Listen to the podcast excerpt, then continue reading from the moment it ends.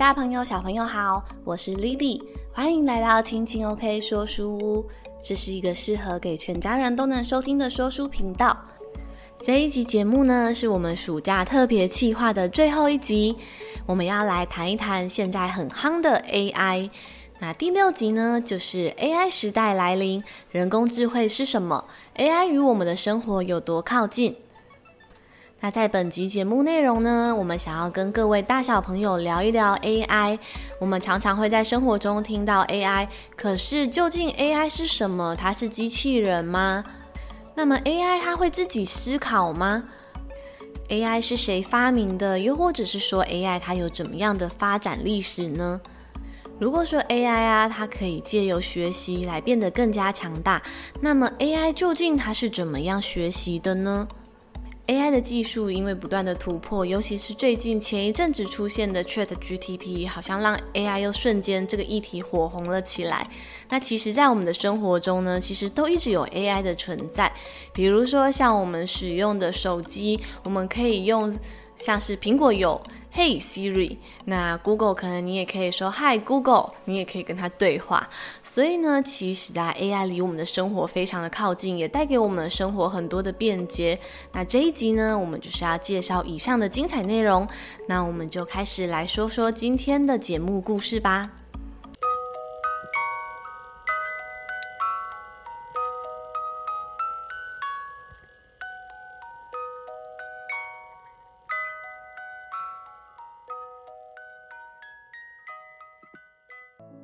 不知不觉已经来到了暑期的返校日，今天是晴晴 OK 小学堂的孩子们返校的日子。小冬瓜最早来到了学校。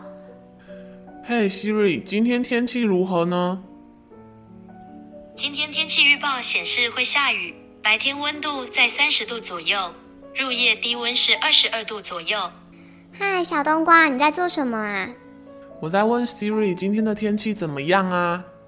哦，这样感觉很方便呢。像我都是上网查，这样直接问他，他就会回答你喽。对啊，而且不只可以问他天气，你还可以问他别的问题嘞。哇，这么神奇！那你都还问他什么问题？他什么都会吗？嗯，不然你来试试看，问他问题好了。好啊，好啊，我来试试。我还没有试过跟 Siri 对话过，哎。嘿，Siri，请问恐龙经历了几次大灭绝？这是我在网络上找到的。请问恐龙经历了几次大灭绝相关结果？请看。哎，它不会念。Siri，可以帮我把它念出来吗？我是一个由许多城市码组成的软体，所以你说的不在我的能力范围内。就在小冬瓜跟小甜甜两人拿着手机研究着如何跟 Siri 对话的时候呢，布奇从远方走了过来。嗨，好久不见，你们在做什么啊？布奇高举着手挥动着，虽然暑假都有出来讨论作业，但是呢，好像很久又没有看到大家的感觉耶，所以呢，他好兴奋哦。布奇，你来啦！你快点来，我们在研究怎么跟 Siri 对话。刚刚他好像没有办法理我，哎，你来看看，你可不可以？哦，我知道，原来你们是在研究手机里面的人工智慧哦。哦，真的很羡慕你哎，小冬瓜，你都有手机。布奇睁大的双眼，露出了有一点羡慕的眼光，赶紧凑近一看。布奇，什么是人工智慧啊？好像最近一直常常听到，但是又不好像不是很清楚它到底是什么哎。对啊，好像最近常常听到我爸爸也会好像在跟客户说什么 AI 什么人工智慧，到底什么是人工智慧啊？小甜甜和小冬瓜露出了疑惑的眼神看着布奇。呃，这个，嗯，好像大家都这么讲啊，我也不是很清楚。不然我们等一下，等凯西跟凯奇来的时候，一起去找老师问问看好了。就这样，孩子们一群人在上课钟响后，挤到了莉莉老师的身旁，询问着：“老师，请问什么是 AI 啊？”哇，真没想到你们竟然会对这个议题有兴趣。那我们今天就来聊一聊什么是 AI 吧。李李老师对于孩子们的问题实在充满了惊喜。没想到，才短短放了两个月的暑假，孩子们的第一个问题就这么有深度。现在啊，我们常常听到的 AI，其实啊，中文就叫做人工智慧。那它的意思呢，就是指让机器具有人类般的智慧。虽然说啊，AI 是现在快速发展的高科技，不过呢，其实回顾 AI 的研究历史，其实已经有一段很漫长的历史了呢。早在一九五零年的时候，英国科学家图灵就已经奠定了 AI 的基础。他提出了“机器会思考吗”的这个问题。莉莉老师一边在讲台上说着，并把图灵的名字写在黑板上。那老师，所以 AI 会思考吗？后来图灵有找到答案吗？布奇迫不及待地想要知道答案，于是不小心插话打断了莉莉老师。其实啊，像图灵啊，他问了一个很棒的问题，就是呢，他是第一个想到机器是否能发展出像人类一样思考能力的人。他因此还写了一篇有关机器是否能拥有智慧的论文，这为人工智慧奠定了一开始的开端。所以啊，有时候我们不要害怕去问一个问题，因为有时候呢，虽然我们自己未必能够一开始马上就想清楚这个答案。但是呢，这个问题也许会发酵，它会让很多人开始一起研究跟思考这个问题。像是啊，在图灵之后，大概在一九五六年的时候，有些科学家，像是约翰麦卡锡或者是马文明斯基等人，他们就是在达特茅斯学院举办的一个会议上，第一次提出了 AI 这个词汇。那从此之后呢，很多的科学家们就开始在这个领域上研究钻研，甚至有很多重要的贡献。那 AI 会有什么贡献呢？就是像我们刚刚在跟 Siri 对话那样子吗？可是感觉好像有时候他有些事情做不到啊。小甜甜不解地问着，似乎对于刚才 AI 无法回答他的问题这件事情还耿耿于怀呢。嗯，的确也是啦。呃，AI 在使用上呢，的确有一些它的限制。那孩子们，不知道你们有没有听过最近很火红的 ChatGPT 呢？莉莉老师将眼光放眼望去，看着孩子们的表情。这时，小冬瓜的表情异常的兴奋，接着便说：“老师，我知道那个，甚至好像有些人还可以用 AI 画出画来，诶。”对啊，其实 AI 现在已经进步了很多。现在啊，我们在讨论的 ChatGPT，其实啊，大概算是第三波的 AI 热潮了吧？那在这之前呢，其实还有两波的热潮。那第一波的热潮呢，其实主要研究的方向是为了让电脑找出迷宫，还有一些益智游戏的答案。它比较着重呢，像是在电脑的逻辑推理能力呀、啊。那比如说在进行迷宫的时候，电脑会开始从起点分析 A 路径或者是 B 路径，那分析每个分叉点，把一些不同的情况呢都找出来，直到最后呢，它能够走到终点。后来的第二波热潮呢，则是出现了专家系统的程式，将电脑输入专业知识来让他们回答问题。我知道你们一定会有问题，到底什么是专家系统，对不对？其实简单的来说呢，专家系统呢，它就是一种庞大的资料库系统，那就像是有很多的专家一样，所以呢，它能够回答一些比较专业的问题。所以这个资料库呢，它非常仰赖于我们人类特定的专家来建立它的知识。那谈到了专家系统，就一定得跟你们说，在 AI 领域一个非常有名的事件，就是在一九九七年，IBM 的超级电脑深蓝呐、啊，就是利用了专家系统，输入了大概两百多万局的棋谱，靠着强大的运算速度计算每一步棋的成功几率，最后呢，打败了西洋棋世界冠军。哇，当时啊，这个消息可以说是轰动一时诶。老老师，我有听错吗？刚刚你是说他输入了两百多万局的棋谱？小甜甜瞪大的双眼，一边思考，难以相信两百多万局的棋谱到底要输入到什么时候啊？对啊，老师，这也太夸张了吧！两百多万局的棋，那是谁来输入啊？布奇跟着小甜甜的思考脉络，开始在想：哇，这么多的资料，到底是由谁来输入电脑的呢？哇，你们脑筋真的动得很快。其实啊，因为资料需要输入很多的关系，这也是专家系统所遇到的一个问题，就是这么庞大的资料都需要以人力的方式输入电脑，而且呢，我们每一天都在增加不同新的知识，这些日新月异的专业知识又需要人们再输入电脑，所以呢，第二次的 AI 发展热潮就在这边又遇到了瓶颈。当丽丽老师解释完之后呢，她想要让孩子们猜一猜，在我们现在的生活中，到底有哪一些 AI 领域的应用呢？于是丽丽老师又接着问：“诶，那你们来猜一猜，在我们的生活中有哪一些 AI 出现在我们身边呢？其实非常的多哦。嗯，老师，那车上的导航系统算不算呢？”凯西突然想到，上回爸爸带他们去海边，一边看着车上的导航系统，一边在想要开哪一条路才能最快抵达目的地。现在的导航系统甚至还能够预测当前的车流量，避开交通拥挤的路线，来决定最佳路径呢。哦。我还想到前几天我们不是一起在家里看到一个影片吗？就是影片中啊，那个人他用了手机就能够远端遥控电视啊、冰箱、冷气，这种应该也算吧。凯奇突然灵机一动的想到，上回在家他们一起看了一部有关未来智慧居家的影片。影片中的住宅呢，充满了科技感，生活也相当的便利。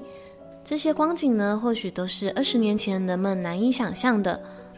还有啊，我们刚刚在聊到的那个 Siri 应该也算。还有现在那个我爸爸的手机啊，都是用人脸辨识才能够登录哦，也不用输入密码，真的很方便呢。哦，这让我想到我们家的大门是用指纹辨识，但是我有听过有一些大门现在是用人脸辨识，哎。啊，还有啦，我知道那个扫地机器人也算吧，就是我们家的扫地机器人，它就是可以设定，它自己就会出来扫地，然后还会自己回去充电。而且啊，我看那个 app 里面啊，只要它走过的路径，它甚至可以把我们家的地图都画得出来，而且很准哦。布奇想起了家里最近添购的一台扫地机器人，替妈妈节省了不少扫地的时间呢。哇！你们实在都太优秀了，这么用心观察生活。没错，你们刚刚提到的例子都是 AI 的应用跟发展哦。AI 的应用领域真的非常的广，像运用在医院里面呢，它可以作为医生辅助开刀的工具。那在农场里面应用的话呢，它非常的神奇，它可以用来检测一些呃牛只啊，或者是羊的健康状态，甚至呢，它还可以判别果实的成熟度，判断是否要采摘喽。所以 AI 是人工智慧还是机器人呢？我好像有点分不太出来他们的差别耶，老师。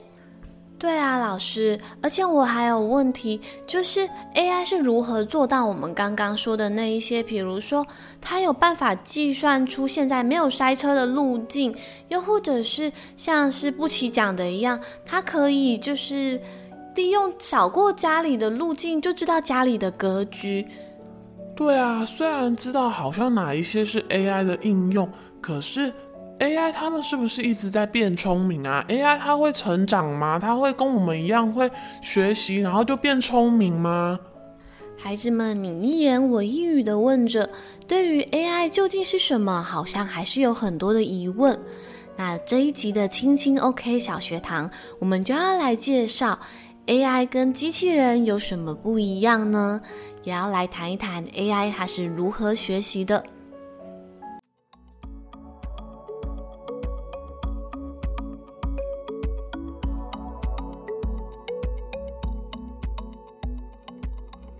青青 OK 小学堂 Hello，今天的晶晶 OK 小学堂，我们要来介绍 AI 跟机器人有什么不太一样。虽然现在很多的机器人他们都具有 AI 的功能，但是 AI 跟机器人的定义还是其实不太一样的。那机器人呢，它也不一定是人形，像是有一些机械手臂啊、机械狗，它其实也都算是机器人的一种。那一般来说呢，机器人它的内部具有电脑的程式，可以用来执行预先设定好的固定动作。但是 AI 程式呢，它可以运用在手机啊、家电各种设备上。那么 AI 呢，它其实就很像是一颗有想法的大脑。所以呢，如果在机器人的电脑程式上再加上 AI 的技术，就很有可能可以做到可以判断各种不同的情况。那像刚刚我们提到这个例子啊，就是具有 AI 程式的机器人，我们又可以把它叫做 AI 机器人。那接下来谈一谈，就是机器啊、电脑他们是如何自己来学习的呢？就是很多人都说，诶，AI 透过训练可以变得更加聪明。那这其实是因为，由于我们现在的电脑性能越来越好，再加上网际网络的蓬勃发展，使得世界上很多地方的资讯都能够互通有无。那这些庞大的资讯量呢，会储存在伺服器里面，就会被称为大数据。那研究人员就可以从这些大数据之中啊，取得很丰富的资料，那提供给 AI 进行自己的学习，那进而发展出了所谓的机器学习。那么提到机器学习啊，其实有许多种不同的方式，包含监督式学习、非监督式学习和增强式学习很多种。那每一种学习方法都各有它的优点跟缺点。那虽然说 AI 它需要花很长的一段时间来学习如何判断特征，但是当它学到了之后呢，下次呢，只要一瞬间，它就瞬间可以达到辨识了。也就是说，建构资料的过程也许很漫长，但是当这个资料被建构完成之后呢，它的判别速度其实会优于人类很多。接着呢，就简单介绍一下所谓刚才提到的机器学习。那第一个呢，我们提到的是监督式学习。那所谓的监督式学习呢，就是我们提供 AI 它具有标示正确答案的训练样本。也就是说，如果你给他看一个凤梨的图片，你会直接告诉他答案说，哦，这个是凤梨。那你可以给他看很多不同种类的凤梨。那也许是说，诶，这个绿的凤梨也是凤梨，那黄的凤梨也是凤梨，切片的凤梨也是凤梨，有各种不同形状、颜色的凤梨，你都告诉 AI 这是凤梨哦。你把答案告诉他了。那经过训练之后呢，它之后 AI 就可以自动判别出没有。标记答案的图片，它就会跟你说：“哦，这张图片是凤梨。”对，那这就是监督式学习。那第二种呢，非监督式学习。顾名思义呢，这个非监督式学习就是不用事先准备正确的资料。你只要给 AI 大量的图片，那 AI 就可以在一段时间之后找出这些大量图片的，比如说各种类型的水果，它们的共通点，那它就可以自动进行分类。那这种方式呢，它就是不用让人力来准备很多的资料，就是让 AI 自己去学习嘛。但是呢，也因为没有标准答案的校正跟参考，一开始 AI 判断出来会比较不准确。那第三个呢，想要提到的是增强式学习。那增强式学习呢，就是不需要准备有正确答案的资料，输入一些资料让 AI 来回答。那正确的话就给他分数，那错误的话就不给他分数，就是让 AI 自己用尝试错误的方法来找出正确的答案。那这让我想到啊，就是。呃，之前好像在网络上有一个职缺叫做 AI 训练师，就是其实我们问 AI 什么样的问题啊，然后透过我们的回答，其实也是在给 AI 做一个校正的过程。那所以呢，问对问题就好像我们学生跟老师学习，问对问题很重要。那我们去问 AI，那同样也是这个道理。那所以其实 AI 跟人类还蛮像的，就是就很像一个刚出生的小婴儿，他什么时候什么事情都不懂，那在成长的过程中，他慢慢的学习累积知识。那 AI 也是一样，它透过自己学习也会变得越来越聪明。那既然谈到了让 AI 去学习，就一定要讲所谓的深度学习。那深度学习呢，它其实应该要给它一个上引号跟下引号。对，那深度学习呢，其实是在 AI 领域所发展出的一个技术。那它就是为了让 AI 就是可以像人类的大脑一样所发展出来的一个特征。那这个深度学习也让 AI 的辨识能力大大的提升。那深度学习它带动了就是我们近年来的 AI 热潮。那它跟前两波热潮比较不一样的地方呢，是它这一次 AI 的运用层面真的更广了，它可以在生活有更多的普及。那之所以会说前面提到 AI 的深度学习就很像人类大脑的运作方式，它的特征是因为很早以前科学家啊，他们就有发现，人类的大脑神经元是依靠电讯号来传递讯息的。也就是说，假设如果我们看见一只猫的脸，那我们就会将这个猫脸的资讯呢转回成电的讯号，经由大脑的神经元的传递之后呢，大脑就会判断出哦。这个是猫的脸，那而电脑的处理器呢，它也是用电路来构成的，以电讯号进行运算，跟人脑的运作模式呢，跟原理其实蛮类似的。那所以后来呢，就是在研究 AI 领域的这些研究者们，他们也开始思考，哎，可不可以借由这种很像人类大脑的神经网络架构啊，来让 AI 它可以自己思考、记忆跟学习。那刚刚讲到，就是它很像人类的大脑神经网络，所以这个所谓的人工神经网络呢，它就其实又叫做类神经网络。那因为呢，它分成了输入层、隐藏层跟输出层，就是每一个层级之中，它还有很多不同的层。那这样一层一层呢，也就是不断的加深它的深度，所以也才被称叫深度学习。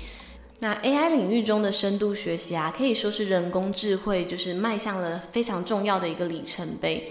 那也因为深度学习的这个领域被开发之后，AI 有了更多的应用，比如说像之前在我们故事中有提到的，越来越多的辨识系统被 AI 所广泛运用，比如说人脸辨识啊，又或者是一些生物辨识，甚至现在我们都知道，前一阵子疫情很严重，戴着口罩都能够辨识出来。对，这个就是 AI 不断的在进步的过程。那 AI 除了像是透过深度学习有了双眼以外，它的听觉似乎好像也更加的厉害了。就是 AI 的语音辨识能力也越来越强大。那人类的语言它非常的复杂，那包含了世界各国不同的语言，那有很多的字词，有很多种含义。那在不同的情况下，有时候同一句话它又会有不一样的意思。那对 AI 来讲，这真的是一个非常艰难的挑战。那为了要让 AI 能够处理我们人类的语言，那这个过程呢，我们就叫做自然语言处理技术。那这个技术就是不断的被开发，那也后来随着深度学习的加入应用之后，让 AI 在这个领域上可以算是有所突破了。就是 AI 可以开始帮人类阅读文章，然后可以从字词之间找到一些关系。那它开始慢慢对于人类的语言系统有更多的了解。所以说呢，我们现在如果要跟 AI 聊天，其实并不是一件太困难的事情。比如说，在我们刚才节目中的故事，就是小冬瓜跟小甜甜有跟 Siri 对话，这其实呢，就是他们在 AI 领域中的自然语言处理技术所发挥的作用。那这边想要提到一点很有趣的，就是当我们人类在实际上面对面对话的时候，我们可以借由他的表情、声音来判断他现在的情绪。那 AI 可以吗？对，那其实现在这一个领域，科学家们也都正在努力，他们尝试啊，就是让 AI 去分析人类的情感。那其实这也是需要透过大数据资料的建构。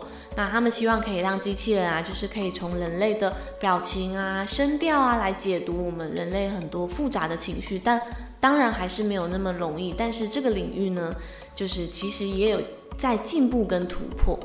像是前几年的机器人 Pepper，它可以在跟人类互动的时候呢，它可以表达出自己的情绪。那怎么表达呢？就是假设呢，如果你赞美他他会觉得很开心。对，那他会觉得很开心。当然，他是。透过接受说哦，这样的语言是被赞美，或这样的声调，或人类在表达赞美的时候，声音语调通常是怎么样？所以呢，他就会对你的回馈就是觉得哎很开心。那这就是 AI 它对于人类情绪目前能够做出的反应。那当然，在这个 AI 的领域，它也是不断的进步。那也许呢，几年过后，AI 又有更超乎我们想象的发展。那这也真的很让我们拭目以待。那以上的今天的青青 OK 小学堂就先到这边结束喽。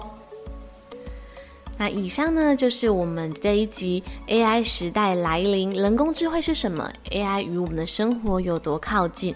那这一集的节目差不多要到尾声了，那等等一样要问各位大小朋友两个问题。那这一集已经是我们暑假特别计划的最后一集了。那很感谢你们的收听跟支持，不知道你们对于这一个暑假特别计划有没有什么样的建议或者是回馈，或者是想鼓励我的话也可以。对，很需要被鼓励。那好，我们就来听听看这一集的节目，想要问各位听众哪两个问题呢？第一个问题：AI 跟机器人是一样的吗？第二个问题：生活中有哪些 AI 的应用呢？那第二题的答案可能非常的多，那也欢迎跟我分享，就是在节目中我没有提到的部分，对，一定有很多就是生活中有 AI 的部分，但我刚刚节目中没有说到的，也很欢迎，很期待你们跟我分享。那我一样会把这个题目呢放在节目的资讯摘要栏里面。对，那就是暑假的特别计划结束了，所以我会在留言区呢，就是抽出两位听众朋友。然后赠送手工制作的书衣，对，很希望可以抽到你们，所以赶快来留言。那留言的截止日期呢，就到八月底，八月三十一号，赶快动动你们的手指头。那如果喜欢我的节目，也请不吝帮我留下五颗星的好评，或者是分享给你们的亲朋好友。那你们的每一秒收听、追踪、订阅，都是对我最好的支持。那我们就下次阅读时光再见喽，拜拜。